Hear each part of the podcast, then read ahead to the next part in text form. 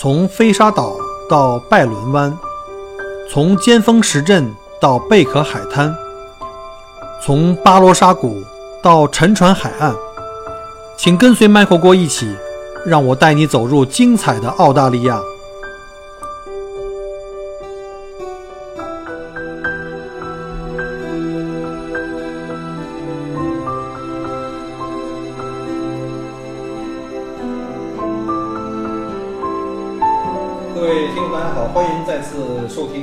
澳洲》啊、今天呢，请到我在墨尔本的好朋友呢，也是曾经是我的听友哈，一直都是这。个周一直都是，谢谢谢谢啊。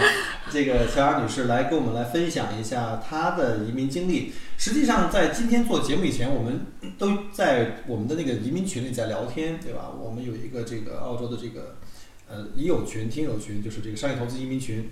在这个群里，你可谓是现在是成为我们的所谓的这个人中一姐了。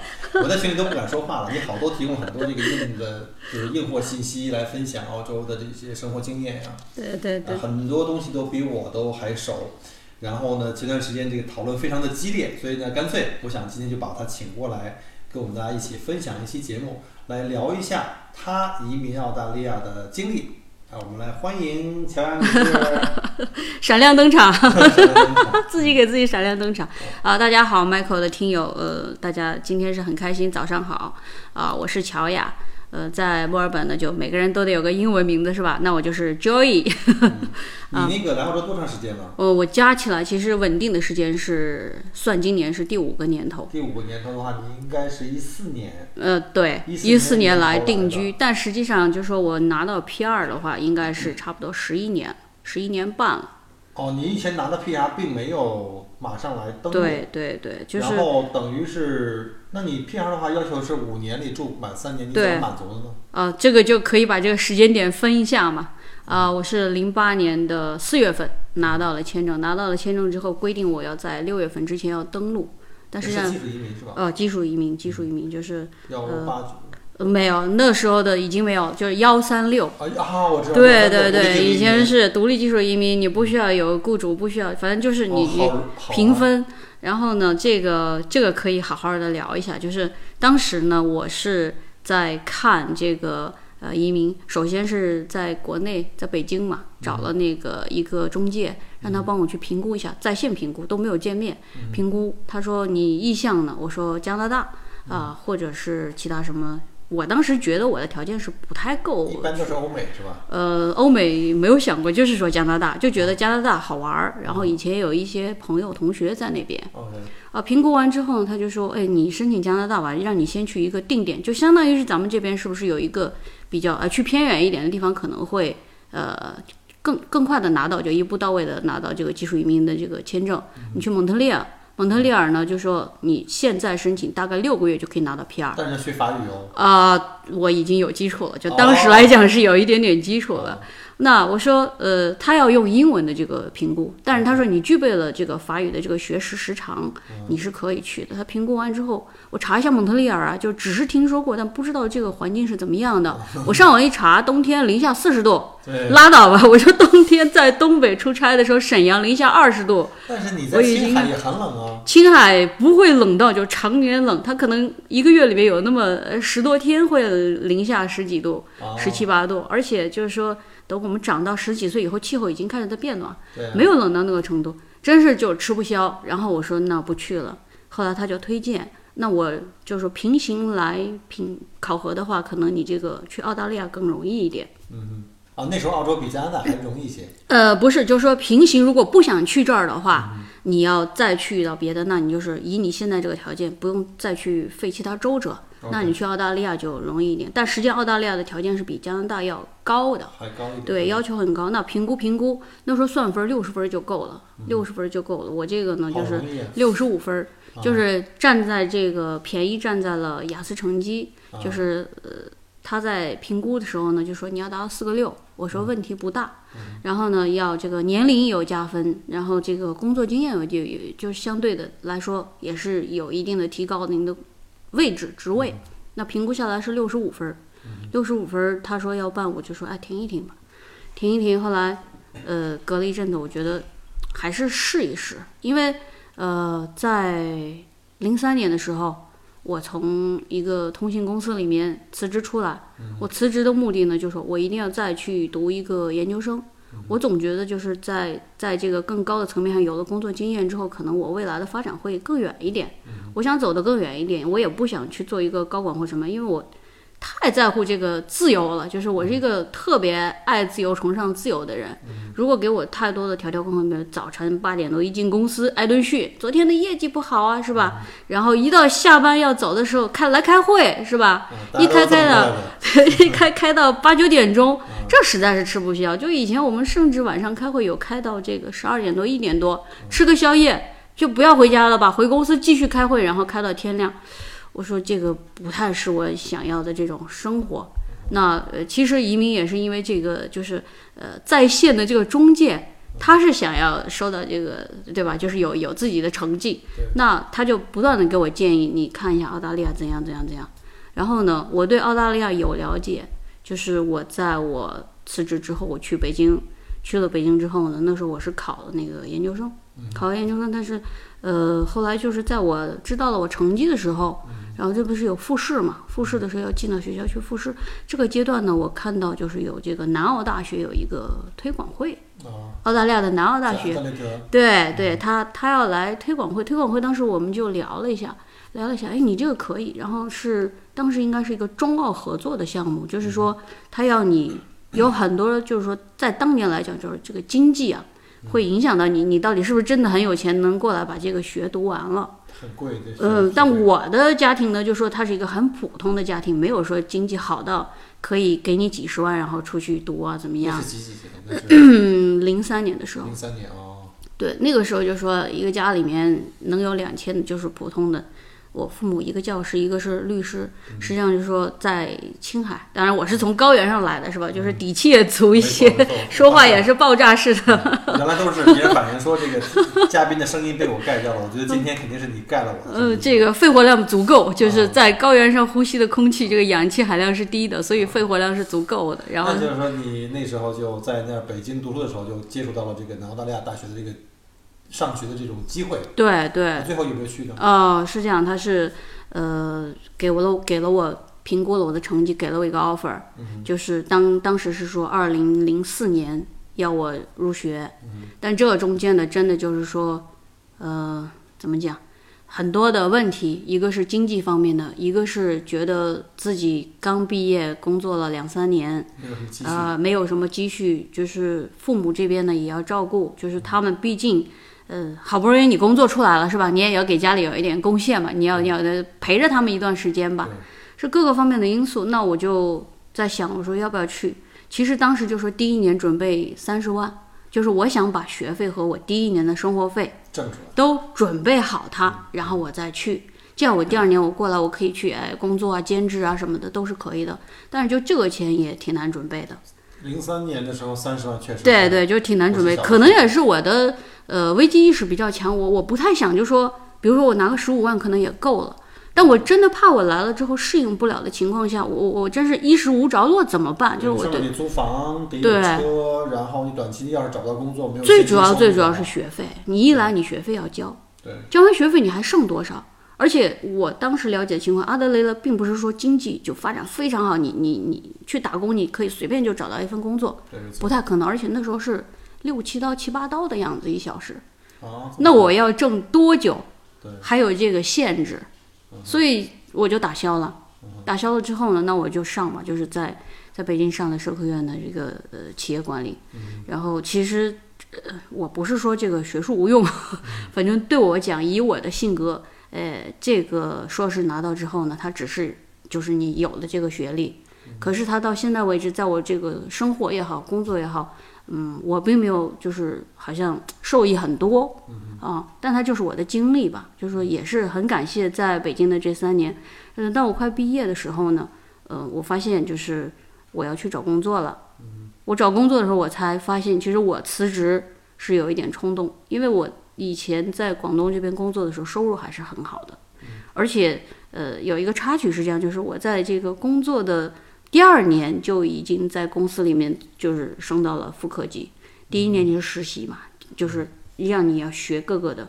你看我我作为一个就是说一个女孩子，我去爬过通信铁塔，大暴雨的时候去爬过。天哪，那我们是同行。对，厦大也爬过通信铁塔，因为它电源断了，这个区的这个通信网络覆盖不了，我去爬过通信铁塔。但是我也去营业前台去收过费，就是做过营业员，就是你每个岗位都要你得到锻炼在联通。啊，在 广对对，但就是省公司就轻松了。我是我是招聘进去的时候呢，这个人力资源经理就讲，你们有一部分人会留在公司里面，有一部分要分到地级市去锻炼。那么给你们的承诺就是三年之后你回来，再给你调整合适的岗位。那我就属于是分下去的这一批，我也接受，就是说你可能能接触到在在这个。对，就是实际的经验会会吸收的多一些。我也愿意就说各个去看看。那收入也好的话，那你辞职了去读书，然后再回来，本来想的是包装一下可以对更好就业，结果发现工作我我的心里想的就是说，在我辞职的时候，我一个月就是说这个就打个比方，我不能暴露这个实际的收入，就是我一个月如果是一万的话，那我觉得我读完研究生，而且我之前是工作之后我又去读了研究生，我是有实战经验的，我是不是应该至少拿到一万五的样子？你知道吗？但是就是说，当我快毕业之前，我去了北京的一个通信运营公司，它是它不是联通，就是它是一个呃设备设备运营公司，然后他给我的他给我的起薪是八千，然后呢，是销售岗位吧？呃，对，就是因为已经是还要加那个佣金啊，就奖呃金啊，，但是这个我看不到啊，当时我看不到啊，对吧？就是我当时一眼看到的就是这个八千，这个八千还有人跟你竞争。哦我们去面试的时候，有两个男孩子，一个我，然后呢，私底下大家说，呃，你你薪水多少？我说我要的不高，而且确实对我来讲是不高的。哦然后呢，哎，我也不要求太高，我觉得我四千五到六千就 OK 了。还有人跟你主动降价，对对对对，然后旁边另外一个有几年工作经验啊，那我不能这么低，我至少也得六千。啊你看都比你的还要呃，对。然后呢，面试我是第一个，我进去之后聊完，人家最后就讲各个方面我们都很 OK。然后你什么时候可以上班？我说我大概毕业的话，大概也是四五个月以后吧。哦，他说那没关系，我们就把你当毕业生签了，然后怎样怎样。好的，行。然后回头就回头跟你联系，嗯基本上没问题。然后薪水怎样？我说薪水我期望值就是八千以上吧。我说我觉得我的能力可能会给予更多的贡献。呃，就是说你请两个我这样的，你不如请我一个这样的。就是你请两个比我弱一点的，我当时是很有自信的，因为我我之前就已经在操作一些项目了，在北京。前台和后台都做过，对我各个方面的经验都足一些，就是自己觉得呃可以，我不需要去依赖太多的人去帮助我。那这样的话，我想我从成本的角度来讲，帮你节约是吧？你不要请两个人，请我一个 OK 一。个位置的话，这个人一人多能多值也呃，对，然后我就出来，他说你先不要走，你在外面等一下。那另外两个也去了，两个去了之后，我就败在这个薪水上，因为零五年、零六年北京的就业环境相当不好。可是设备商一般要比运营商在那个年代的收入还是高一些的，不，他他叫金什么方，他并不是特别知名。对，对，然后呢，嗯，其实。呃，对，是的，是的，就是说，呃，也许待到现在可能也是蛮多钱的，是吧？对对但是在那个阶段，我觉得我我需要北京的租房啊，各个方面还是成本很高的。没错没错。对，那时候已经北京房产已经开始跳，就是就在那个时候，我还接触到很多我的师兄师姐，他们为了节约成本，他要租地下室，就是哦。一半是有窗户，一半是在地下的。。对，然后洗澡呢是大家都去一个公共。呃公共的地方，就是我觉得这这生活这这不能倒倒退，我认为这就不能倒退，你得想办法要再前进一步，因为你要想到我当年出来是为了什么，对，是吧？就是，然后这个这个阶段那就大概是二十分钟之后吧，就是三个人都出来二十分钟之后，他们就说，哎，那个你们都回去吧，呃，我们更愿意去聘请一个男士，很直接，啊，嗯，我们更愿意去聘请一个男士，啊，因为你你可能会有什么结婚生子，OK，我就懂了。其实可能最后也是公司也是一方啊，，一个一个方面就是他对他来讲，就是说在一个这样的设备公司里面，男的可能就更有优势。对，这个也确实是，尤其做销售嘛，对对，就是说这一方面我是理解。的。那在在这个的同时呢，就是其实我原本是可以跟我弟弟在一个公司里，就是都是去到这个、深圳这个，他在他在深圳，哦在在就是当时你在广东的时候，你弟弟也是在他在读研究生，他在哦他在他在重庆，他也是读邮电。那当时你没有考虑过就干脆回广东吗？毕竟那个环境也熟。在这个的事情的一个月以后呢，呃，我投了一个简历，是投给那个华为的。啊，啊，然后这个人力资源部的部长他也确实在北京出差的时候面试了我，我们也在我们当时是在王府井旁边一个星巴克，我们大概聊了有一个半小时，就是聊得很欢实，聊到最后他就讲，他说我现在基本上从跟你聊天，我知道呃你的选择是什么，我还想争取一下，就是呃你愿不愿意，就是服从公司的这种安排，要你随时出差，因为你是一个销售岗嘛，就是我说。就是说我到了你们公司，我的生活就是一个拉杆箱和一张机票，是这个概念吗？他说，基本可能五年内会是这样，还有可能你要去海外。很多我的朋友在华为也是这样。对啊，我说这这不是的，这不是我要的生活。我想要稳定下来，我不要就再背着我在联通里面的时候，我就是到处出差，然后这里培训那里培训，然后你要这里学习那里学习，这里交流。是不是就是很多自己作为一个女人，可能考虑到最后还是要回归家庭这。我觉得我觉得，我觉得这个事情就是要考虑长远，就是你不能把你的身体提前消耗，不能透支。所以说，我就考虑到，哎，那就回绝他。我说，你给我一个稳定的，在某一个城市或者两个城市之间，我是可以接受的。你叫我从湖南跑到广东，又从广东要跑到青海、西宁，什么什么什么北京，什么南京，到处跑，我这不是我想要的，那我就拒绝了。拒绝了之后呢，就找不到工作了。你弟弟现在在华为。对。哦，他现在还还在。他十十几年了，嗯是老华为了。嗯，对，就是他他这个他是面试了七八次，那进得去你后来最后还是回了广东是吗？对，就是说在这个期间呢，呃，我就是听说听说去法国留学是不需要交学费的，真的吗？对，在当时德国才。就是去法国是不需要交学费的。那我说不需要交学费，我可以去试一试。嗯那就对我还想去一下，我真的就是想走出去看一看，而不只是就说旅游。旅游的时候呢，我可能不能够完全接触到当地，所以你有很多一颗不羁的心，一直向往自由。我就是想折腾，我觉得挺说对的 我就是想折腾。等于那时候就等于从北京毕业以后回了广东，也没有正式的去工作。我还没有，就是我一直。在处于一个找工作的状态。呃，实际上我已经有了另外一个计划，然后这个期间呢，我就在做那个评估，做评估。后来这个法国这边这个里昂大学是可以呃直接给 offer 的，而且就是他根据你这几年这个已经在读研究生，你这个成绩啊各个方面哈，而且我就是为了为了要上这个学，我去专门读了法语。哦，然然后在北京去，所以说你这个当初说跟去加拿大、跟去蒙特利尔啊，包括后来又选去去这个什么出国，其实那段时间是跟那个同时在进行的，对吧？对对，就是他是同时就是选一个最佳，或者说呃运气最好能够去得了的那么去尝试一下。然后那边去了吗？法国？呃，也也没去，就是 为什么？没去的原因是因为这个，不要学费嘛，多好啊！因为爱情，哦，呃，钱啊，钱，爱情，我只能呃就只能说前任的钱，哦 OK，对呃，就就后来呃也是遭受到阻力，那就、呃算了吧。那我这个时候我已经不打算再去就是呃去再去单独找一个工作或者怎么样，我已经考虑要自己折腾，就是说自己去创业。啊，然后我就回到了一毕业我就回到了广州，回到了广州之后呢，嗯，要生活，实际上还是要生活。那么呃，这时候也是经过一个朋友介绍，他是做人力资源的，呃，有一个咨询公司是做这种呃输出护士哦，去美国，然后是一个这样的，就是等于是医疗的一个咨询公司。专业的劳务中介对对对，他相当于是一个中介，他要培训这些护士，从语言、从职业技能、从这个呃医学的这个专业技能方面。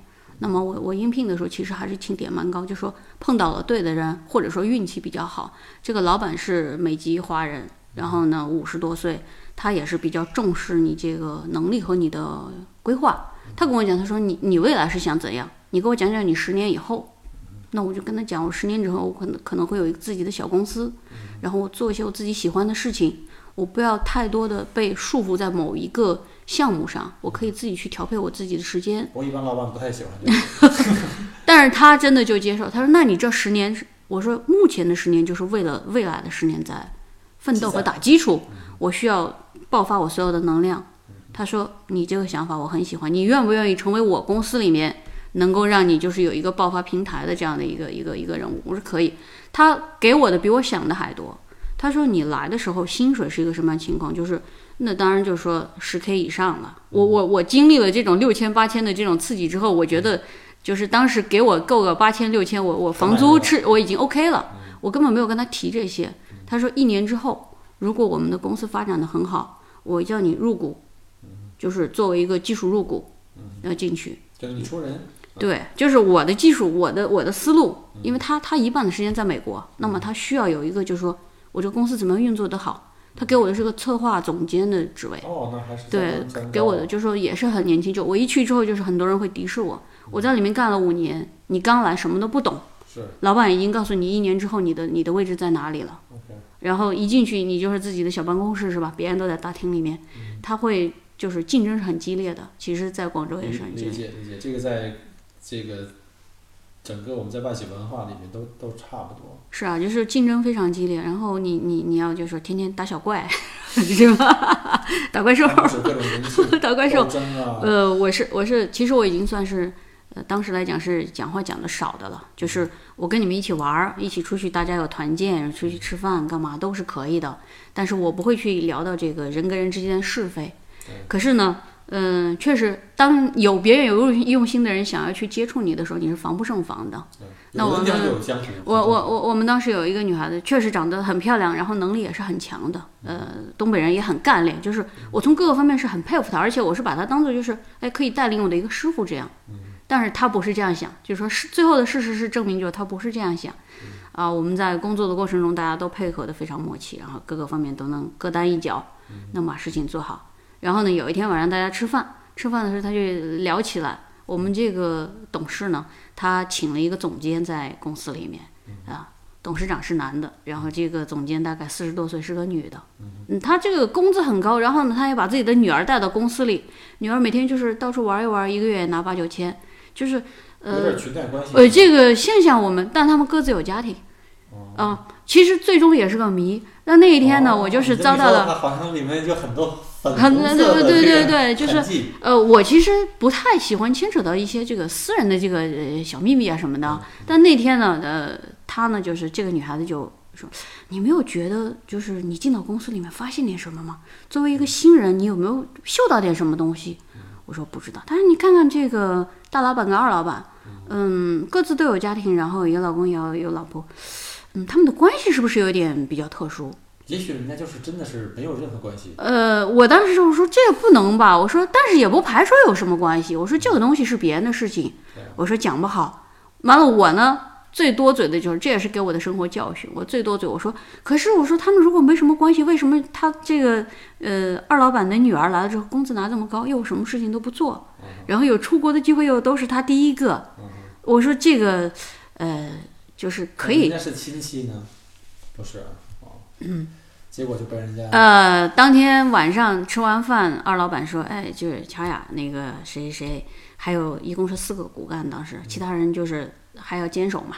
啊，说我们一起去，今天是菲律宾有一个合作伙伴过来，是菲律宾人，我们去吃饭。我那天呢是觉得就是，哎，你没有提前通知我，我家里这边也确实安排了其他的事情。我说今天都有人在了，我就不用了，我的方案，我的东西，今天只是一个见面会，不谈工作。”我今天就请假，我走了。好，这就是一个机会。那天晚上，第二天之后一大早，就是看到二老板头发乱七八糟，一夜没睡的样子，然后就把我叫到了办公室，挠了挠头。嗯，你是个非常优秀的人，但是我觉得我跟你我们没有办法合作。就这么就这么一件事儿。呃，对。啊，我估计可能不是吃饭这么简单的事儿。嗯，他不是我们，就是就是他听到了，因为那个女孩子去了。他听到了，他讲到了。后来他出来之后，就是看到我说：“行吧，没关系。”我说：“那个陈总知道吗？”他说：“陈总，我会告诉他的，我会从我这个方面去解释的。”啊，我发现这个女孩子多的地方，这个这个是更加复杂。对，就是这我这个叫做叫官场勾动，呃，叫什么官场宫斗被打败是吧？就是被一脚踢下了这个大台阶啊。嗯，但是实际上后来就说，嗯，我我觉得我走了也是一件就是好事，就是离开了，离开之后开始想。做了五年是吗？没有，立一年多。才一年多。对，一年多。然后，嗯，因为他他讲的是新人嘛，所以说这个我觉得我分析的是就是有一点计划的，啊，他把我们说的话就转告给二老板，然后二老板后来打过电话，他说你什么都好，你就是不应该就是在这个上班的时间去评论别人的私人关系，而且你根本不知道私人之间发生了什么被。人家家给害了。呃，对，就是，但是我我也很感谢他，因为我走了大概呃一年多吧，一年多之后，呃，这个公司也是搞得乱七八糟。后来这个幸亏你走了。主要是主要是董事长回来之后，发现这个财务已经亏空了。哦，对棒这但是确实比较亮卷。呃，在那个情况下，就反贪局都已经介入了，就是他嗯嗯嗯，那就肯定它跟其实是一个他其实是一个私人企业，但最后因为这个大老板能量也挺大，他最后找了反贪局的人去，就现场带走了。嗯，一堆人都去调查。二老板也逃不了干系。嗯，具体就反正就不知道了。这是这个这就不是我们 话题对啊那就是说，等于你其实原来最早是在你父母是在青海的，对你弟在青海都是在青海出生，然后在那边读的小学、初中、高中，然后为什么考虑到移民去广东？就是因为读了大学毕业，大学毕业了，然后你这个专业个对口，因为是做通讯的，通讯可能要更发达的地方，你这个需求更大一些其实我们时间稍微差了一点，我是在呃九六年、九五年去的广州，然后也是因为做通讯，当时看那个省管局，那块叫省管局呢，然后后来两千年回到北京，所以这这段时间之后才去的。那时候广东对对，广东的这个电信发展已经非常非常的厉害了。他经历过很好好几次变革嘛，比如说一个一个寻呼机，寻呼机被迭代，然后直接这这个这个什么联通啊，然后手机啊各种的就开始发展起来了。你是从呃，你是从这个技术上看，我是从这个当时市场上看。当时我去的时候，当时还叫省东呃广广东省电信管理局，后来就嗯有了有了什么什么中国移动啊、中国联通啊这种公司出来。广东省还是在通讯方面还是真的相当相当不错，所以对当时机会更多一点。是，所以你在那边生活，那最后整个家都搬过去了吗？还是说父母还是在？父母一直在青海到他们退休，因为他们工作的位置是比较稳定的，也就想着退休了嘛，就是再再到广州去。那我从零六年到，呃，实际上零六年到一三年了，尽管我零八年的时候过来过一趟。那我零六年到一三年这七年，我相当于就是我把自己就定居在广州。我我我对于这个我换了一个环境生活，我没有太大的感觉。所以你已经有了一个移民的这种经验。因为我感觉我一直在我一直在变，就是十八岁，然后到二十二岁，你在你嗯你你在西安读书，然后呢，你你这个二十二岁到二十五岁，你又在广东啊，完了之后，在那边是这这工作完之后，你又去了北京，去了三年，所以这这个我觉得我在哪里都是像家，但是就是说可能心境会不一样，你你生活的状态好的时候，你觉得呃开心一点，然后当你发现我在北京读完书，我找不到工作，我就觉得哎呀，这个城市真的是就是这么大是吧？有的时候站在三环的那个边儿上，这么大，为什么就没有我一个可以坐得下的办公室的位置呢？是不是？啊、我有时候曾经有过这种感感受。呃，对啊，然后那我就想，那既然这里不是说适合我的，我我总有一块土壤是属于我的，那我就还回到我原来的地方。我总觉得我在广州，虽然我最早去的时候语言不通，然后呢，生活环境，我曾经有三个月被放去锻炼的那个一个乡下，是一个镇上，然后是一个很小的一个营业点。广东那种小的小小镇，你你知道那个就是有，我觉得不可理解，就是他这个讲一个生活细节，就是呃冲凉啊，每天要冲，嗯，但是他是在一个洗手叫什么一个水房里面，就是可以接水的地方，你吃完饭要去洗饭盒啊，干嘛的，就是一个接水的地方，你自己去把水拿一个桶烧好，烧好你再去那洗，然后你洗的过程中还会有老鼠从窗户上跑过来，你你能感觉到就是一个你公共的水房，不怕你自己那儿洗澡有人冲进来吗？就是有锁，那个就是就是给这个所有的通信职工在里面洗澡，就是你、哦你一个人进去，它不是有有花洒淋浴头没有的，那自己去就是你只能在那接到凉水，你要自己去烧热水，热水烧热水拿桶，然后兑好，你在里面把里面反锁再来。所以就是这种生活过的，我觉得我我为什么会跑到这儿来，是吧？也是一种经历，我觉得有就是我我我过过，我说哎这种生活过过，但是回头到现在，我觉得我每一段生活，我各种环境都可以适应。所以你再到澳洲来的话，什么一个新的环境啊，什么刚开始的时候落脚的时候，这个生活艰苦都不算问题了，已经。嗯，对，呃，我我啊觉得物质环境真的不是特别能够影响到我开不开心，就是人对人的这种情谊，它对我的情绪是影响相当大的。就是这个我经常在讲的人性问题就大了，是吧？这个，但是我最初遇遇到的，给我的感觉人性都都是不好的。但是我在遇到不好的这个阶段的时候，我会突然发现，就是哎，同样一个一个区域来的人，人性还是好的。这个就是一个你你立场的问题啊！你觉得你你在一个谷底了，你就觉得这个世界是黑的；然后你到一个山顶了，你觉得这世界全是亮的。其实你还是你是吧？你就处的位置不同。那你要是把心态平和一下，就肯定会会让你觉得很开心。我我到了澳洲，嗯，真的是好山好水好那寂寞。第一次来是？我是这样，我收到收到签证，我其实不太想来，然后零四你当时办的是技术移民，你已经这获签了，你当时并没有想来。对那你申请的时候为什么不想好？我这个就是说，当时不以为会拿到，嗯就是真的不觉得我肯定会拿到就是死马当活马医。啊。对，就是我我抱着吧，有了就是多一条路，没有呢我就还有别的生活可以继续过，是这种选择。就是如果我特别在意这个事情，可能他他要是总也没来，总也没来，那我会非常失望。这是一种就是自己心心理调节等了多久吗？从申请到批下？哎，我这个很，嗯、我当时很很这样的，这个中间可以插插一个，就是跑题儿一下。啊，呃，我在中国找的这个北京的一个一个中介，但是我不经意之间就是看到有广告的时候是澳洲这边的一个公司，是华人开的，他也在就是可以直接帮你从北京来办。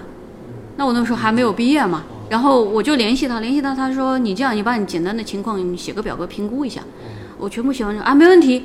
呃，你是需要我们来指导你去填表还是怎么样？我说你给我吧，然后纯英文的，其实说白了就英文，呃，在在当地没有长时间用是不是特别好的？然后我就填填完了之后，需要很多附加资料，我最后就自己按系统来整理的。然后这个过程中也是非常感谢我原来在联通的一些同事，要出很多的你的证明。收入证明啊、在职证明啊、岗位证明啊，然后你的级别呀、什么的，呃，就是越多，对你的这个赢面儿越大。那那我就给了很多，然后包括呃，以前这个大学成绩不是说你上了官网一点灯跳出来，然后我要出国，你就可以自自自己去做一个认证就可以了。回学校。呃，要学回学校，但我确实回不去，我就打个电话给学校的指导处的那个老师，我说我有一个谁谁谁同学会帮我去拿，啊，你可以给他吗？他说啊，呃，对你有印象，就是以前比较活跃，对你有印象，那就那就叫谁谁来拿，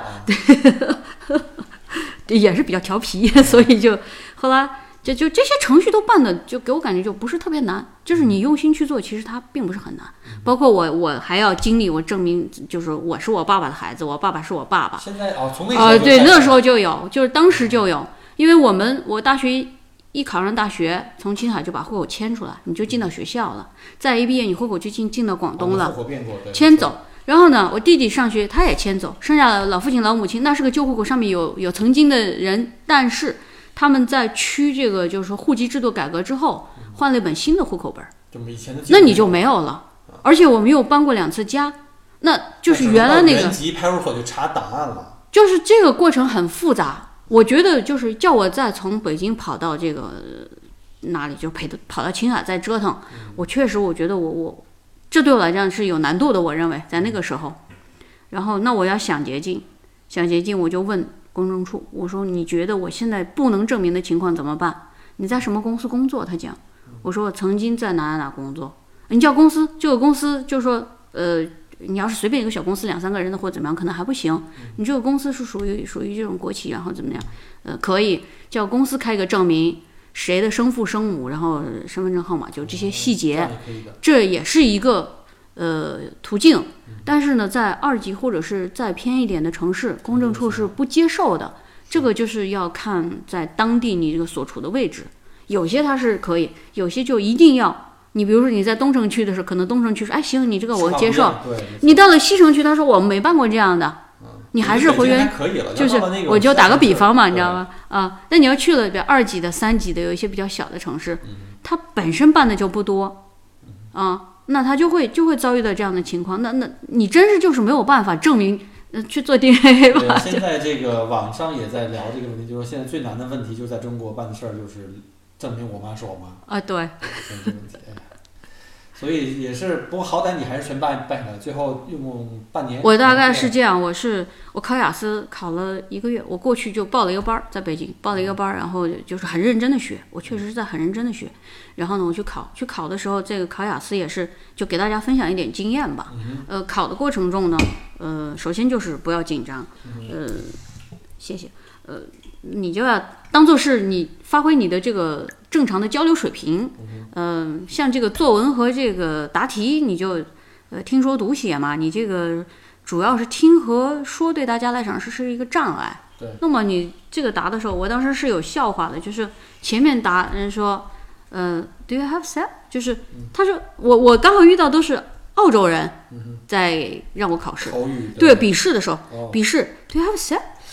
就不知道我们说的是 mobile 嘛，是吧？Do you have set？什么东西？什么细胞？就是。就就反应不过来，我问他，呃，对，就是这这就是就反映了一个你英语根本用的不活，就你没有拿来用，是吧？然后我说什么叫 sell，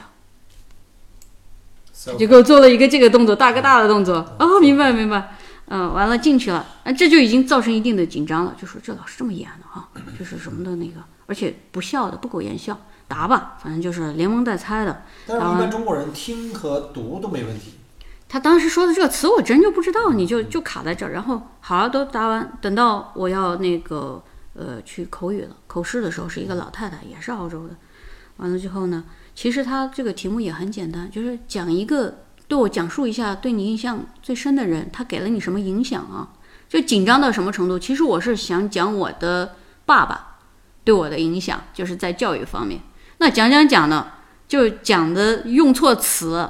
就是用到一个词叫做呃，dead，我写的 died，就是死了，你知道吧？啊，但是我我也我也不想纠正他了。就是当时我们培训的时候，就是说，哎，你你你错了，你不要刻意去点出这个错，也许他没听到。那我得接着这个往下讲，我就开始讲到，就谁谁过去了，啊，走了，然后怎样怎样。老太太，哎呦。我我我那个，I'm so sorry for your loss，就是，呃，我也不不接他了，我就继续说吧，嗯，就是那到了最后就演了，靠演了，就是比较比较真实的演，错就错了，对对对，就演吧，反正都已经这样了嘛，嗯，出来之后我说完了，这次可能那个时候是四个六啊，就是你四个单项六，然后我是考的 A 类的，但是我我后来做了 A 类、G 类，我觉得都都是就差不多。然后呢？读和写要求高一点。我当时反正我就是为了要一次性过，不要想重复花太多时间。为了一次性过，我就是各种都做，反正有题都做，基金什么的也研究。刷题对对，基金也研究。然后呢，就在那个就跑到那个故宫门口，不是很多这个呃外国人过来是吧？聊，然后你你需要导游嘛？然后进去那个是一路上就是能聊的，该说的就是都都都扯，就是尽量提高自己。反正这种应激应试的还是有有作用的，可以提升，就短时间内提升你这种语感呀，思维能够跟得上他们的这个这个方法。后来大概多久啊？我我忘记了。出了成绩之后一看，就是有两个是六点五，然后有两个六点五，然后两个是六。完了，我我觉得我这个口语应该是差不多五的样子，然后口语是六，对对，就勉勉强强。我就估计他也听出来了，我中间是有差了，你知道。反正就是，哎，下来我说那那够了，就基本上要的材料就只差雅思成绩了，交上去。我是在呃一五一六年的十月份交的，嗯，一六年的十月份交的。完了之后，那时候我已经回到广州了嘛，我直接就叫 DHL 吧，这个速递，完了几百几百块钱寄过去，寄过去之后，嗯，他就不停的跟我讲，你要小心接电话。然后呢？你现在已经不在原来的公司了，你要跟公司的人力这边要确认一下。人家如果要来调查，你说啊，这人我不认识，那你就回来。然后我也是花了很多精力去跟他们说，但是一直到我拿到签证的那一天，没有电话。就我甚至中间打过电话，我说为什么没有人打电话给我？他说没打电话，你就应该是高兴的事情。对啊。而且他看得到，就你的进度是在在进行的。对。啊，然后已经进入审理阶段，拿到什么号啊什么的啊。我说那那这属于是好消息还是不好的消息？再等等吧。完了就没管了。到零八年的四月，零八年的三月份通知我去做体检。啊，那那这是确认。对，就做体检，然后要我赶紧去做体检。然后那时候体检就很便宜，四百多块钱。然后刚刚走。指定的。指定的，在广州指定的一个医院，我是在天河南那边的一个一个医院去去做的。做完之后也是什么都，就很快吧，很快到四月份，四月份就下签了，四月十三号。我我记得那一天下签很有意思，我我爸爸就说，哎，你看你堂哥，他说他以后过两年要去新西兰移民了，你看看人家的志向，然后你你也要努力一点，你不要每天嘻嘻哈哈到处玩耍。那你说我不是去澳洲了吗然？然后我之前没跟他商量哦，嘛，你没，他不知道你。他们我家里人谁都不知道，就你办所有这些事情我都不知道，加拿大、法国什么的。对，都不知道啊，啊。然后就是因为我怕他心里会有负担，这个中间也是因为这个，呃，当时要唯一的女儿要上南澳，我还有个弟弟嘛。哦，但是但要要上南澳大学的时候要学费啊，我其实开过口，但从那之后我再也不开口了，因为你你能感受到他没有钱给你，他又希望你去的时候那种窘迫。其实对父母来说，他可能更难过的是自己的孩子有自己的志向和想法，但是爸爸妈妈因为经济原因帮忙帮不到了的话，可能心里会更加的对，就是我一我我我其实口也开大了，我说能不能帮我想办法三十万？其实十五万到二十万努努力应该是有的，但是你另外多出十万，它可不是一千呢。对对，所以说其实这个可能也是，呃，一段时间内我父亲心里一个梗，他觉得他很内疚，就是为什么就是我帮不到他，他我我说这个事情都过去，然后哎那天他给我。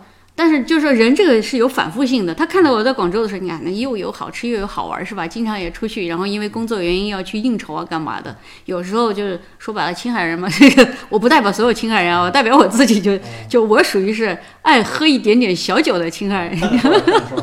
然后就是不要喝醉，喝的有点小高，然后就是不不会去抑制自己的情绪，哎，我就就到这个度就好了。对，我觉得西北人的特点就是特别的直爽，特别的性格好特别的放一点对，嗯，就是我们不太去隐瞒什么。对，你这个风格在咱们那个移民群里已经看得出来了。我我是觉得有点这个，不管从酒量还有这个谈谈话的这个风格。嗯，那我们再说回正题，那就是说你就通知体检的话，你就等于到那个时候，等于签证就已经到手了。我当时很仓促，就是我已经知道了，就是当通知我体检的时候，我跟中介都不联系了，就是他他发个邮件给你嘛，嗯我们邮件联系的多一些，他发邮件你你快去体检，然后有有相关的资料就去了，可那时候你爸爸妈妈体检都不知道，还不知道。你怎么呃，到了那一天，老爸就是炫耀，觉得哎，我们家人有有人有志向要去海外了，是吧？你看看你还在这里，就是浑浑噩噩的，也也不知道你每天在想什么，而且就是主要是不谈恋爱不结婚，他很着哦，急。那那时候那时候还没结婚对对，就单身，然后不谈恋爱不结婚，他很着急。你这个什么情况？零八年了是吧？就算一算年头也是快第几章了，然后呃，天天就是发愁发愁。我就那天吃饭，我也是有点情绪。我说你不要总是看到别人都是很好的。我说你你可能你身边的这个人是最好的，你都没发现，他还没有。我就觉得你稍微乖一点，早点找个男朋友结婚了，我就心满意足了。可能中国式父母都是这样，都是别人家的孩子嘛。你没有成家，他就觉得你你这个不行啊。对，而且呢，可能中国式父母比较相对比较传统，尤其是他可能会对自己家里，比如对自己的儿子或者女儿的要求是不一样的。对女儿就是安分守己，在父母周围不太远，他怕砸到手里。然后他们结婚生子儿，然后他们就没有负担了，觉得好像。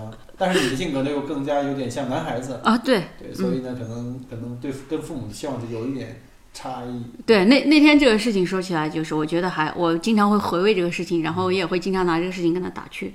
我们两个一起坐在那儿，然后哎，周末了包个饺子吃，刚好是星期五收到签证，我也很激动啊，就是那时候是贴签的，你体检完了，然后护照就护照寄去北京啊，然后就就去给你贴上，然后再寄回来嘛。其实就是说批的话是还早一点，但是拿到可能就晚了有一两周的时间。完了拿到手的那一天刚好还是他签收的，但他没拆开，就寄到家里。他说有你一封信。完了我就先拆开了，拆开我就抑制抑制这种狂喜，吃饭呀，是吧？吃完饭再慢慢告诉他。完了让他吃饭，吃饭的时候，嗯，你哥哥要怎样怎样了？我说好啊，去新西兰了。我说，但是还有个更好的事情，就是你你你需要冷静一下，我怕你太兴奋，可能心脏也承受不了。但是怎么会是兴奋？也许他可能不太愿意你离他那么远呢。因为那时候我兴奋呀，我觉得我兴奋，我就觉得别人都兴奋吧，就就就是这种心态，很简单啊。然后我说我刚刚收到了签证，我可能必须要在一个半月内就要去登陆了。然后我说可能去了，就是这边的一切就都停了。完了那个嗯，对，那时候我妈妈还没退休，因为我爸爸比妈妈年纪大一些，他退休了，他就先过来跟我一起住。然后呢，我说不然你一个人在广州，我那时候还没有买房子，零八年。完了，我说你要不就先回去，回去我送你回去。什么事情你要我回去？我说那要去澳大利亚。他他真的是做好了准备，没事，你去吧，我等你。真的假的？真的没有任何说，哎呀，刚说完别人家的孩子，我我父亲他是喜怒不形于色的，或者更多的时候是怒形于色，喜不形于色。其实他他也是很很开心的，很开心的，然后他拍了一下大腿，就是哎呀，这是好事儿啊。然后那你怎么计划的？我说我准备，呃，就是细节就是订机票，然后呢换点钱，然后带张卡，带一些这个当季的衣服，我去看看情况。如果好，我就在那边。我当时想，我过来万一找到工作了呢？那我就不能说想走就走了。我说你你在这边，那你顶多就是等我，等个大半年，等到春节我可能能不能回来，然后再做这个计划。他说你去吧，呃，我在这等你。我说你一个人，你等我。在广州，对对，在广州租的，的房子，然后你我等你。我说你这个自己一个人我也不放心啊啊，没事的，你去吧。你弟弟在深圳，有什么事情他会回来的。我弟弟零零六年进了华为，嗯，对，那时候还在深圳，一直在深圳，还没有派出去。哦哦，还在那工嗯，工作了，工作了，啊，周末还回广州跟爸爸一起。很难，一个月能回来一趟哦已经是太忙了，然后一个月能回来一天就不错，另外的时间都是在加班，就是天天在加班。那我说这样的话，你看你你觉得是回去对你最优化，还是在广州最优化？他其实我现在回想，他是希望他在广州，我应该还会再回来一趟啊。然后如果他直接就回青海了，那就说再见面不知道是一年、两年、三年，可能他在他那个节点，他他想到的是这方面的问题。那么我就我说行，那我就先去了，我也做好两手准备，我有可能就是说会适应不了，但我尝试着，我做的最短的计划是半年，所以我我我带的就是经济方面或者说我的房租，就是我这半年如果挣不到工资，没有钱的情况下，我要保证我吃住可可以就是说维持得下去。那时候有没有在来之前开始上网了解一下澳洲这边找工作太少了？就是这方面的信息太少了，哪有像现在咱们似的？我我现在我有的时候我在群里待着，我都嫉妒这些群友，你知道吗？就是一个问题抛出来，马上就会得到经验的人，对像你这样的 老油条就开始分享自己的经验。对啊现在说实话，也是这个互联网发展，还有就是可能这以前真的是很少，就是你大概能够查到它的方位，然后你要去墨尔本，然后墨尔本是一个什么样的城市，对那里的华人是怎么样的，然后呢，呃，其他一概不知，就是呃 确实那时候不知道，然后说，哎呀，这这真的那那时候的网络资源很少的，就是你你上网你是看不到这个外面的这些网站的，你甚至你要上南澳的这个学校的网站，你都是很难登，就打开一个你要等很久很久，还经常就是找不到网页，是这样的情况。那那就来吧，我我是觉得只要不要找到一个很差的区，所以这个也是一个就主流思想，就是你来了之后，如果你安全感不够，或者对自己还没有完全确认我的能量一定能力可以，就是呃遭遇到任何挫折，我我我我不会退缩，那你就就就我还是主要推荐还是就是说找到一个华人多一点的地方，先落个脚，然后呢，你你可以。一定会，就是你在国内雅思，现在就是雅思，可能大家就是现在英语也很普及了，大家经常在看美剧啊，看一些什么剧，他能力用的也就是说，包括这九零后好多小孩儿一上小学就在读英语，他跟我们不一样，我们上了初中是吧？我我我以前讲的是青海式英语，就是这个发音是很奇怪的。那我那们小的时候，那学校的英语老师各方面的配置啊，这个教育不像现在。对啊对啊，就是没有那那你信息从哪里来？我我就说，呃，那时候有个 QQ，就是有 QQ，我还不记得有没有 QQ 群。对，但是你在 QQ 上就是会会有的时候搜到一个，比比如说你输入一个澳洲，就会会出来的小朋友是是澳洲的，那你就是我就是加他们，然后我就问他，呃呃，去澳洲那边你需要带什么？然后这个过程中也是遇到有几个人，就是他们也是留学生，呃，告诉你准备一些什么，然后一一天四季啊，你羽绒服也带着，短袖也带着，反正 就是呃高跟鞋什么的就不必了，就是这个地方不适合穿着高跟鞋，你要不是上班的话。还，记得第一次你第一次登陆是在哪个区吗？我第一次一到，我就直接到了 Box Hill。哦，其实也不算 Box Hill，人那是嘛 New n a w a d i n New n a w a d i n 还不是特别，就是呃，现在大家一说 New n a w a d i n 都知道，对，但那时候 New n a w a d i n 因为因为 Box Hill 相对来说房租还贵一点，那我要比它远一点，然后到那 New 也 n a 不 w a 太 d i n 远还可以。呃，就是交通确实是不方便，就是这一点，就是查到有门口有公交车，啊，完了找了一个那样的地方，刚好人家愿意短租，就是给你，呃，我当时是租，因为我不知道我最后工作找在哪里，我先租一个月，我说我可以多付点押金，假如我刚好在这个附近的话，那我就直接跟你这儿住就行了。然后也是遇到很好的人，他也说啊，没关系，你看你华人对，就是就对我来讲，我还是觉得英文不是说完全能够 hold 得住，可以让我自如的去各个地方去找什么。那我要依托一个基础，在那里面我就跟跟他们聊，就接触了这个人之后，他肯跟你交流的时候，你你会学到很多东西。他是二房比如说东？还是你你自己买的房，他们是开披萨店，哦，他自己买了披萨店，你等于整租了一套房我没有，我租一个单间。哦，嗯，我租一个单间，然后呢，但他那个房子，他两公婆住，他们是要搬走的。我那时候如果说有二房东的概念，我可能当时就会考虑买房子，就是付一个首付，或者说全款买下来。那时候我在他的旁边看过一个房子，是中介，就是随便发，他那个时候是旅游跟房子放在一起给你看的。对，完了说，哎，来逛逛啊，怎么样的？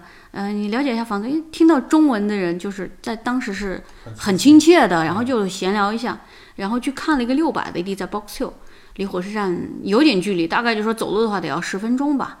然后，嗯、去了之后呢，十八万，啊，十八万澳币，是吧 就是如果说像我这样，我拿到 PR 了，我来，我呃一百，我当时查过那个地址，现在是一个印度人在住的，他那个可以卖到一百六十多万。哇塞！是不是？就是我我努力挣钱，我我也挣不到这么多。可是当时你要砸，就是去贷款啊，可以贷对啊，PR 那时候是可以贷的就是你一步拿到 PR，然后你告诉他我是新新入境的，他可能就给你的低一点，就是比如说你百分之四十自己付，然后呢你百分之六十我给你，啊，它风险小一点。它风险小一点，然后而且而且就是你买了房子你跑不掉啊，我真的如果你房子你买下来我了。我再卖掉，就是那个时候房子是在不停的涨的阶段，而且里面电器都是带的，什么呃 dishwasher 啊什么全部都有的。嗯，不算就你想想，零八年的话，很多房子都是在九几年开始翻新过一次，重建过。那等于还行，你比较顺利，不像其他的人来那儿来澳洲第一次就找房子找了很久，什么被房东鄙视啊，因为新来的人，尤其学生或者没有工作的话，人家不愿意租给你有风险，没有嗯，足够的于短期或中期的现现金流嘛。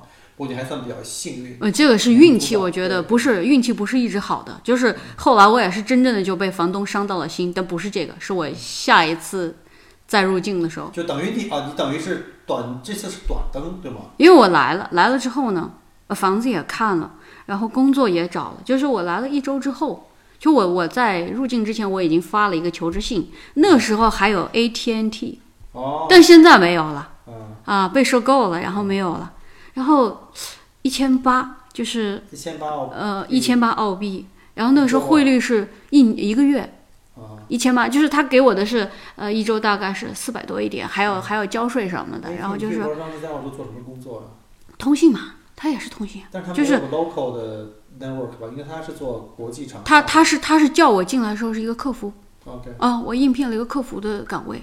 啊，然后就是其实他没有试我的口语，试我的口语可能就又被干掉了，啊，就是他他需要很 很流利，或者至少你得是像印度人那种流利是吧？你你你这个写你没有问题，但是你口语你要接电话干嘛的，这个是一个很大的问题。他并没有，他是看到我的 offer，就是我的不是他给我的 offer，就说看到你在国内有相似的经验，而且已经做到了管理管理的岗位，那么可能就说你又是考了雅思过来的，移民过来的那多好，能找到工作，上来就有工作了。嗯，还是还是这个，有的时候就是自己的决定问题，一千八，然后除掉税，呃，再算一算房租啊什么的，就是剩不下了。对，嗯，然后呃，零八年我在我出来之前，我已经在运作自己国内的公司，就是开始注册，然后有一些客户已经在签合同了。呃，相对于就说这个呃利益来讲的话，可能那边更好一点。那么我就做了个理想化，我说我我我要我要两边跑，我给自己设定就说半年，我要过来把一些东西安顿好它，然后我就回去那边搞一搞，我再过来。如果我能够把我一些相关的业务带到这边，是吧？也就是 paperwork 的东西啊，或者说啊、对，就是就跟我们现在大部分投资对对对对，但我又不是投资移民是吧？我真是没有那么多钱去去玩儿它，我我不能够就这样去去运作它。我首先就说你你要生活好，你你你得保证你的衣食住行，你才有下一步去去怎么样去把这个钱给它做大了。那我来了之后呢，我真的是每天到了五点六点是我最落寞的时候，因为他们卖披萨五点六点就时刻开餐时间肯定都走了，对，剩下我一个人。在家里然后四月份已经进入冬天了，天黑的早，出去了。有的时候呢，就是说中午的时候可能就想，哎，偷个懒睡个觉，有时差嘛，三个小时刚好换了时间，然后就觉得就好像睡觉没睡够啊，就补个觉，补完之后就没有办法去那个超市，不太想去了，就没东西吃，会饿肚子。然后就跟他们哎发个消息，能不能给我带个披萨回来呀？但是那时候一个披萨八九刀，我也是觉得很贵，嗯挺贵的，就是我不能每天都这样消费，我确实不能这样消费啊！每天一出去要吃要什么，就是口袋里面有钱，打车也不好打。不是说你在门口有车你就打，你得提前预约。就是对我这样一个，我就觉得，就任何时候一一开口要讲英文的时候，我就很头疼了。我我可以写，我可以看，我可以读啊，但是你这个嘴是吧？人一说话，声音是没有像屏幕一样有翻译机出来的啊，然后就头疼，那怎么办？那就想想想想，后来就是国内有几个朋友，你在那边干嘛？你能去唱 K 吗？你能去跟我们一样出来吃个烤串儿吗？你能怎么样吗？也就开始有点动摇。啊，已经开始有一点儿了。他说：“你看，你你你你发几张图片？那时候没有图片，就发邮件呀。就是，而且我来了之后办的卡就不是说这种包流量的。那时候通信不像现在这样几十刀，然后包你多少个 G，你可以随便是吧？想看电影都行。不行的，那得算着。我我这个可能会花掉几兆，然后可能会就流量要突破了的话，我又要重新再去充值了。对，对，我就呃跟国内的时候来比，这边是电话费是贵的，在当时来讲。没错，后来过了几年，它有变化，我就想，哎呀，那个发个邮件发了，呃我在哪拍的图片，然后导出来发给他，你还是回来吧。那时候不是有 QQ 嘛，登 QQ 的发个图片，你还是回来吧，太荒凉了，多像咱们大农村呀。然后怎么样？你看人家这边现在马上要要搁起步了，然后因为那时候是有一个合伙人在帮我搞这个公司的事情，他说究竟你要是一个人不了，我靠一个人的话，我还是有点吃力，那我就怎么办？我老爸后来打个电话，哎呀，我今天心脏不太舒服。我说怎么回事？你要不要去看一下医生？啊，没事了，我睡一觉就好了。啊，那天晚上我就很担心，睡一觉万一睡没有了呢？真的是谁都不知道。那那个家里除了我的朋友去找我，谁也不会说，哎，关注的有个老爷子还在这个地方。然后，呃，又赶上六月初的时候，不是女皇生日嘛？女王生日，生日的就是这么这么大的节日，对，然后就是你看到各个地方就不热闹，就是不像过节。哎呀，太头疼了！我为什么到这儿来呢？就是我一夜之间，我觉得不行，我要走，我要回去。就是我想花钱花不出去，你多着急啊！想去买个什么东西，真是就是我今天比如说，哎，我要吃出去吃个火锅，那那时候也没有车，也没有自己的车，没有车，没有车，你来了来了要考。嗯，就是你不能一来你就，而且没有资讯告诉我们驾照你要怎样怎样，然后你要去哪里学，没有任何资讯，你只能来了之后要去那时候来的人去录取挺辛苦，就是没有太多东西。我来了，我找房子是在 QQ 上，提前问有谁有资源可以告诉我，就是我们这种人去那边应该怎么租。实际上这个东西是很可怕的，就是你遇到一个不好的人，他租给你了，各种情况坏的都可能发生。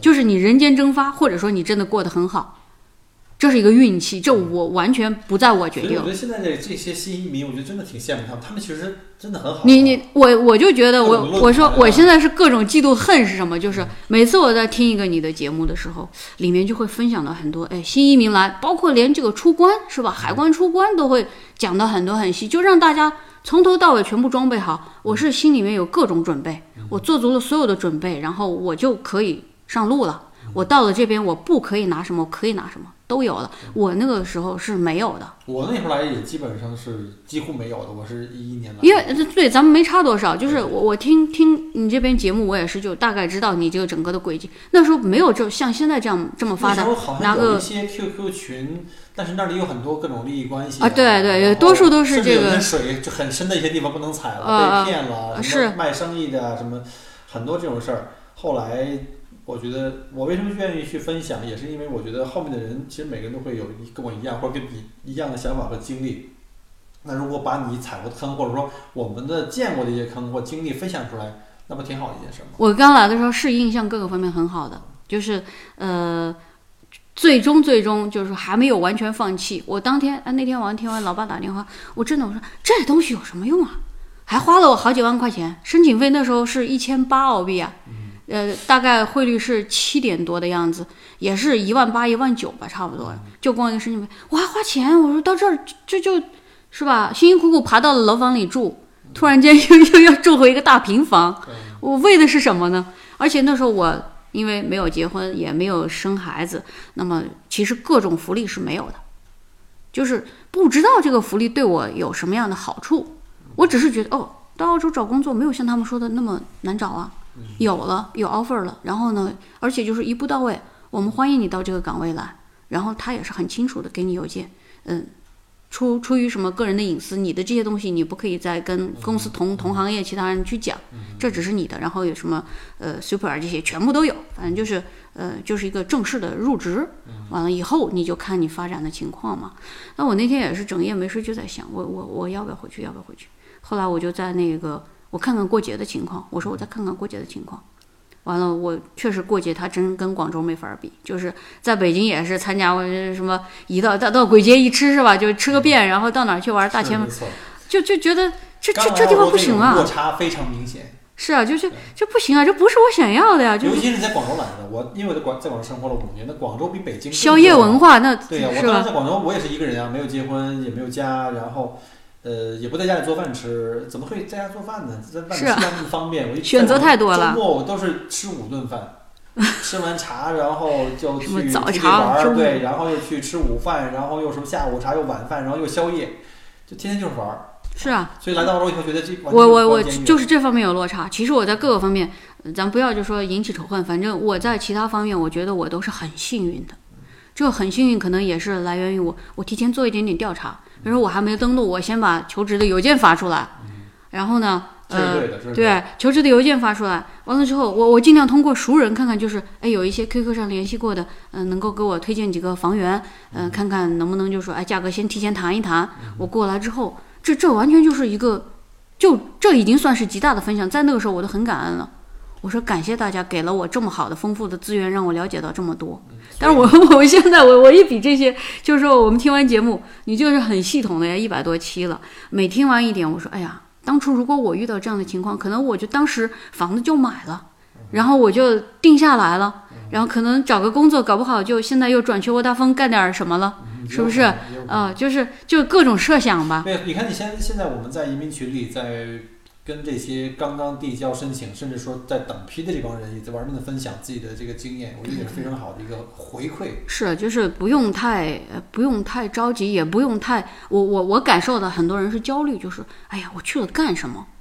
就这一点，我觉得不管是技术移民的，因为移民你看人家投资移民的，还有配偶移民的，都不用担心，这真的不是一个。很很重要的问题，重要就是心态不健康，人会在这个地方活得很抑郁。对，其实我觉得移民真的是一个心态，而且呢，我发现中国，我们或者说我们这个中国的这些我们同胞们吧，可能是一个永远不可能停止纠结的一个民族。你看我们的群里，我天天劝他们别纠结，然后天天还在纠结，纠结孩子啊，纠结自己养老啊，纠结来澳洲以后英语不好啊，甚至这个车左舵右舵了。我觉得车到山前必有路，我就没有必要把那么多纠结事情天天吓唬自自己。太多的，更多的时候，其实站到我个人角度，我就觉得你豁出去了，你可以无所畏惧。但是所有的前提都是保证你健康，一个是身体健康，一个就是心理健康。心心理健康，我觉得可能更重要。真的是，因为我我最近接触到的几个朋友，都是也不算是老移民，但至少也有八九年的时间过来了，纷纷出现了一些这个心理上就没有办法调试。然后我像一个树洞一样的。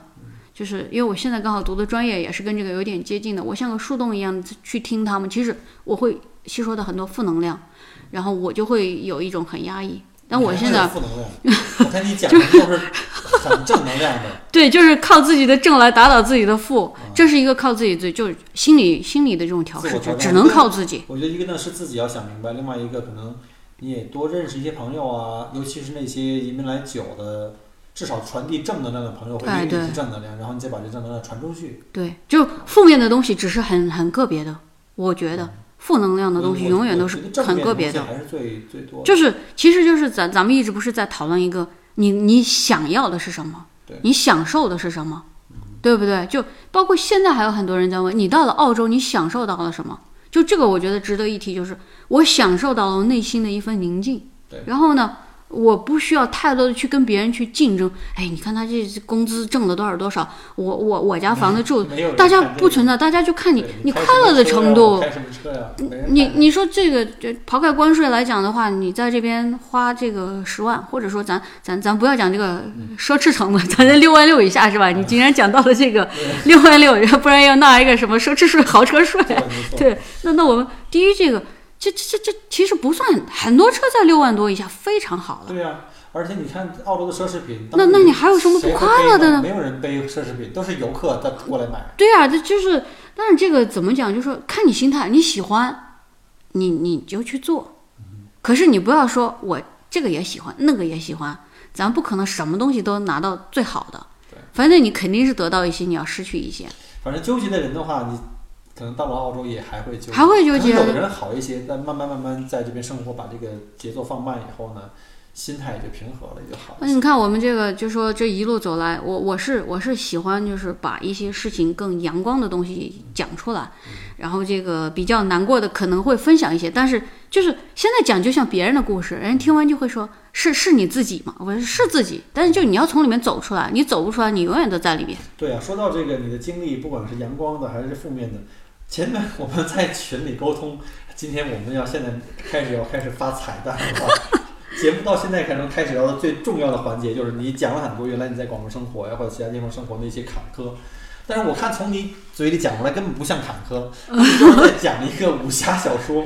讲别人的故事，你愿不愿意跟我分享一下？因为那天在群里我没有完全展开哈，你在广州生活过，所以我也在，我也知道广州生活当时的那个社会状况，有很多这种小治安对对治安的问题。大家那天正好在聊这治安的问题，然后呢，你还亲身经历过。对对我在那边待了这么多年，就连被偷盗都没有过。虽然说我的周围的人天天跟我讲他们亲身经历这样的，但我可能运气比较好。运气，对，对这真的是就运气比较好。归到运气。对，然后呢，我就想知道你你那些惊心动魄的经历分享这个给我见。真不只是不开心的事情，然后让我们笑笑一笑，让我们开心一下。你有什么不开心的说出来，让我开心开心。对对，让我们群友在这儿可以听彩蛋啊。可以因为这是我录节目之前我已经答应过他们。可以啊可以牺牲一下，就是说这个分享一下。当然，就是我也我也我我也希望就是家人没听到，呃，都是都是很安全的，就是目前来讲，对吧？那当然，反正过去了就就像你在群里说的，你要被割了一个肾，这这这这是一个巨大的灾难。呃，我讲一个在公交车上的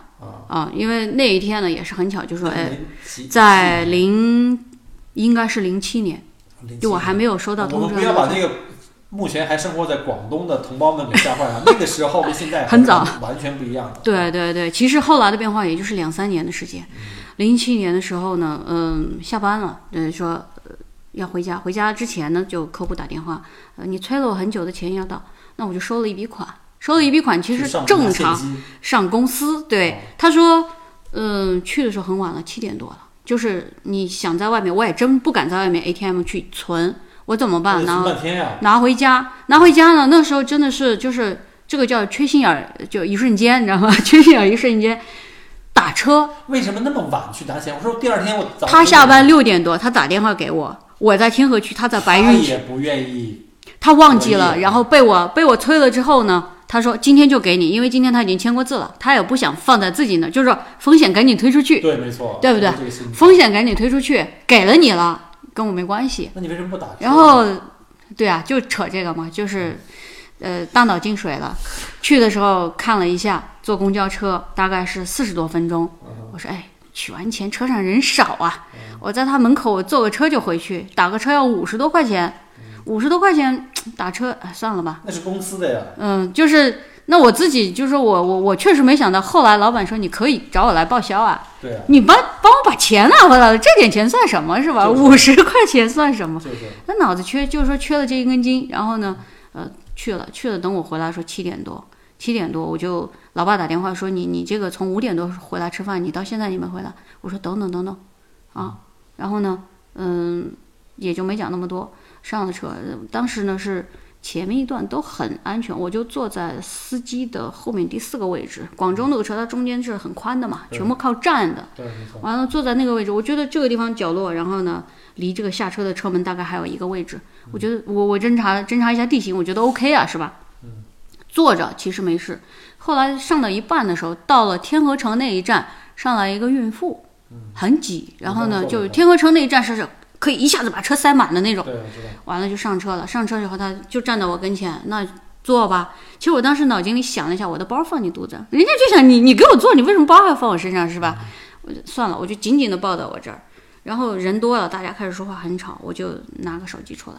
也是因为手机像一个 MP 三那么大一点，插个耳机，然后它又是智能的，就就没有到一个食指那么长，就是那个年代已经有智能手机了。嗯，但是不贵啊，不贵的，就是因为它其他很多功能不健全，可以听歌，可以看小电影儿，然后可以发短信，也就这些。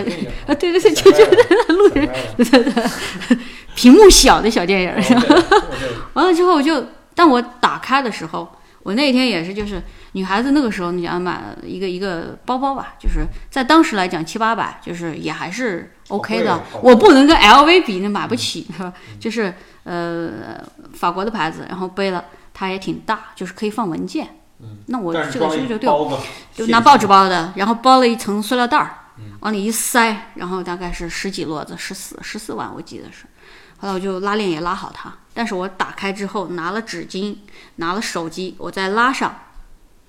我不知道有没有人看到，但你想我的个子是矮的呀，就是完了，嗯，我我后来到了这个上社下一站，上社是广州那个比较乱了。比较乱、比较乱的那一个上社那一个区，就那些民居里面租的房子住了十万人，全都是流动人口。十万人。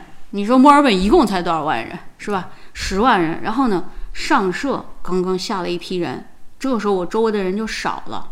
我说我大概是我是在那个呃叫叫东浦大马路那边有个那个富力地产，就是天利居的房子，我是在那边住。然后呢，大概中间有三站的时候，我就觉得我身边突然有人多起来了。然后呢，这个孕妇还坐在这里，我就我就贴着她吧，嗯，我说哎不好意思，我挤着你点儿。完了之后我就贴住贴住，到了车杯那一站，那也是一个站，就是也是很多闲杂人的。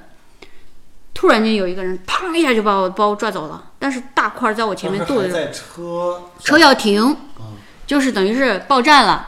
这一站到了，下车的乘客请往后门走，然后上车的请乘客请往里走。他正在播嘛，完了就有人突然之间就是往下，完了我那个位置呢刚好有一个立的拉的那个杆儿，他还就是怎么样，他拿脚踩在那个杆儿上，这样他尽快把这个他用力可以大很多嘛。那我这个时候没办法了，我只好就是死死的抱着我的包，然后挤在那个座位上。如果我的包包重量离开我的身体，我就完全拿不到了。就松手。对他只是抓到了我的包带，完了之后司机看到了，司机就是讲白话的，要下车赶紧下车，不下车我就关车门往前走，我们去派出所。司机也不敢得罪，因为他以后这条路还是要。而且他们是团伙作案，一般都是。我不知道，但我觉得他抢我肯定是临时起意，他并不是说盯了我很久哦或者是怎么样因为我从坐着到站着，就是整个的过程是很长的嘛。他如果说抢的话，他早看到早都是吧？还好你在车上，要在马路上的话，那那真的也可能会有人帮，但是你肯定是拽不住的，就是包肯定是会被拿走的，你力量是不够的。后来我觉得我赢在哪里了？司机在说的同时，我没有露出害怕，我连尖叫都没有，我就死死拽着我的包，然后一个手就是等于说从那个座位那里框住，你除非把我胳膊搞断，是吧？然后我就拽着他，使劲的拽着我的包，我就非常愤怒的盯着他，我大概跟他看了有有十秒到二十秒，他最后松手下车了。然后等到司机把车门一关，二十秒都没有人出来，谁都不敢，我周围瞬间没人了，就只有那个孕妇在，因为她走不开。我死死的挤住他，因为他走不开，然后他的肩膀就一直被我的包那样挤住嘛，他走不开。其实他也很紧张，然后车门关了，他们就走了，我就环视一下，车上还有几个男的，那我就不能再继续走了。下一站一开车门，马上下车，我就跑到一个出租车上，我就上车，我说赶快带我走，赶快带我走，然后直接就把我送到我们那个小区门口。然后在这么一段路上，大概开车也就是个七八分钟，然后我就跟他讲，我刚才差点被抢走，然后他就说，那那不可以这样，你下次你早点把钱拿去存掉啊。我说记住了，这绝对是一生的教训，身上不可能带那么多钱，你真的要抢我，给你张卡，你去搞是吧？是啊，所以这个这个当时来讲就是，也确实他还不是飞车党，他是跟我同路在车上。广州好像最狠的就是飞车飞车党，对啊，火车站，然后机场出来，机场出来还那个，当时那个这个广州火车站是全广州最乱的地方。对啊，吃宵夜的地方，然后也是旁边你吃宵夜，突然嘟嘟嘟来个摩托车是吧？往你这跟前靠，那绝对是要抢包。对，是所以当时在广东生活，真的这个这个就是这是一个生活经验。除了温饱，你知道吗？还要自己自己要保护好自己对，这真的是那几年。尤其女孩子上街，那除了这个之外，有没有什么更精彩的，或者是更加动人心魄的？哎呀这个被劫持，这个我我觉得广州这个治安从这个从这个禁摩开始就一下子就好很多，因为首先把飞车党给打掉，因为你没有摩托车了，你不能说到处开个小轿车，然后停到路边去，，你完全你你你完全你就是他他他逃窜的这个几率就，是吧？所以而且我觉得那个时候不光是这个广州，那因为当时我在广州生活，然后东莞、深圳去出差经常哎呦不敢讲，就是东莞那些东。莞都是差不多。我们在我我从那个我我是记得我有一次是坐那个叫大巴吧，就是好多年没坐，但我今年去了一下，我觉得完全不存在这样的问题。我坐大巴去深圳，然后是从广州去深圳，哎不是，是从河源去深圳，然后大概是车程是两个半小时，走到一半卖猪仔，你知道吗？就是去了零三年零三年的时候都下车都下车，那时候还要拿那个通行证的，就是特区通行证。然后，哎去了，走到一半，为什么全部睡觉的都被叫醒了？然后下车下车下车，下车之后不是要过那个安检边防，然后一个一个查。这个时候有很多人就会找不到队伍了，就没了。然后我呢下车的时候，我就问那个票员，我应该去哪去哪去哪？你他说你要怕丢，你就去跟着这个就是边防战士，你跟着他走，然后到了哪里你再去搞。我后面有几个人都跟着我了。反正我有的时候也是，就是热心一点，就是我会说，我说，哎，你你们要不要一起去啊？其实我也是觉得人多了，总不会把我们怎么样，是吧？？拉个团伙去嘛，不拉个队伍，讲讲点讲点正能量的，拉个队伍去，大概有六七个是跟我一起去的，男男女女大家都去，去了就在那边排队，然后呃哨卡那个地方过了，过了之后他们说你去这个车，一去就换成很破很烂的车，你买票的时候是买的就是高端车是吧？而你到那边是很破很烂的，然后再带你进去，反正到了到了深圳也是有就是到处挤呀、完了被被歧视，就是你讲普通话，你一讲普通话。北妹，然后什么男的就是北佬，怎么怎么样的哈，我就觉得这这个包容度，同同样的一个国家，就是这个包容地，它的包容度，它在不同的地方那时，候深圳还是跟发展有关那个因为大家都去嘛。关卡对是啊都你说坐大巴，你可能运气不不好，大巴都是要下车的。你要坐小车呢，就基本上就是可以跟着车走了。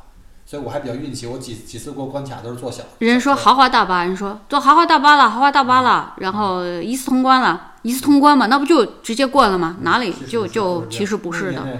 对啊，就是很很不安全。反正、呃总体来说就是没有被拉出去打一顿呐、或者是什么，我也有很庆幸有很多广深线的大巴、豪华大巴不是被被，洗劫。对，被抢的。有被洗劫，就连司机都一起就直接就打完之后扔到那个路边把车上的每一个人的包都全部洗一遍翻一遍。后来有几次，这个可能是这个广东的公安厅吧，在高速上开始抓这帮人，有严打也开了枪，对，就好有严打。很多了。后来有严打这两年，我觉得是特别明显，就跟内地的这些像北上广没什么大的区别。我我印象中大概是在一零年之后，因为有很长一段时间那个番禺还是有摩托车的，但是即便他有摩托车，这种社会治安也是不一样，因为就就警力全部都出来了。对，没错就是。就他这个国家的这个政策，他他要你就说保证人民安全，他警力全部都出来了，他不是在办公室里了，那你就安全了。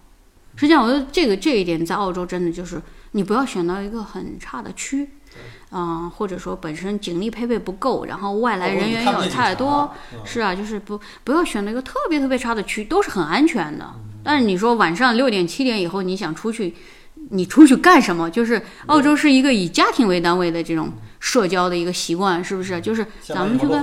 啊，咱们去什么都是一起，顶多就是周五，就是我了解的一些一些这个 local 的朋友，西人呢，他们是周四发工资，周五要去，周五要去 对，泡泡吧。那那我就觉得，哎，这都还可，但他们就是一杯酒对啊，对啊，那个 city 里面 喝点水，所以他们去也是到了十点十一点就回家了，就是很正常的。你不要跟那些那个什么黑帮 那个的那那真的是半夜才出动，根本不用太习惯，也是因为下班就没有夜生活。没有夜生活，对，所以慢其实。其实你你不觉得这样就是反过来讲，你不觉得这样你你你把你以前亏欠家庭的这个时间你都补回来了？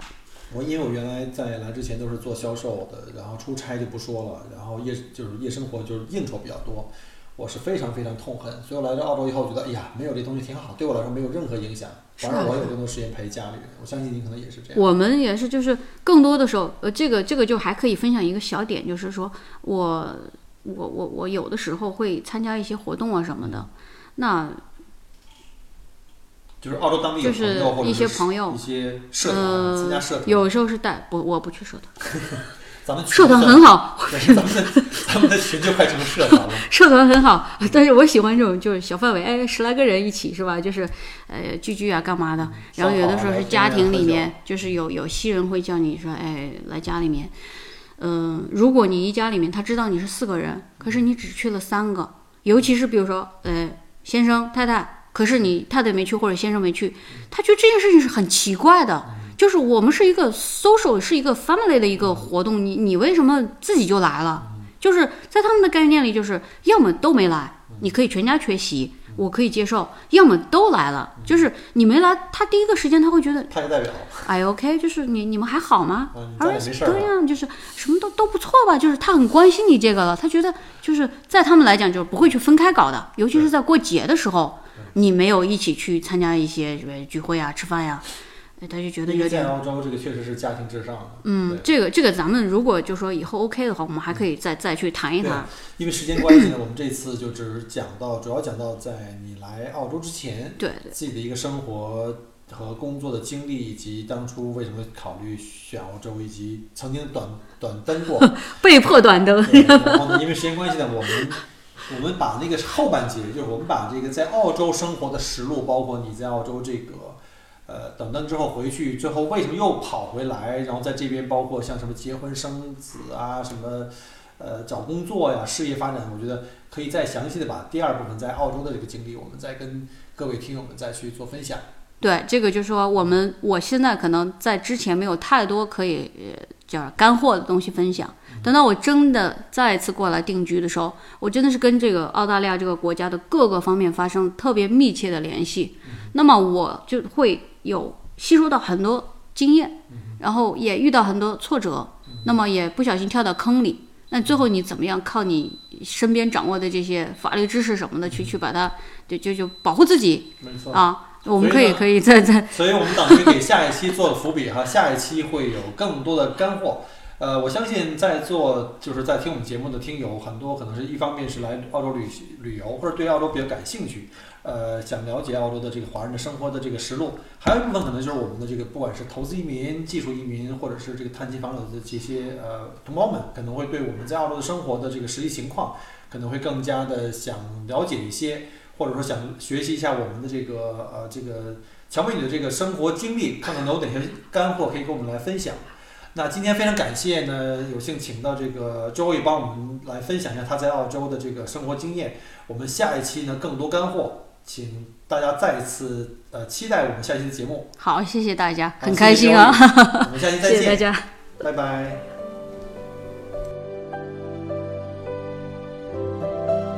很荣幸您的收听和关注。如果您喜欢我的节目，请您把它转发分享给您的朋友们。同时，也欢迎您线下跟我留言互动。除了喜马拉雅，也欢迎您加我的个人微信，并关注我的旅行服务公众号“墨尔本精品旅行”。我给大家准备了很多关于澳洲旅行的资讯和攻略，请您跟随我一道走入精彩的澳大利亚。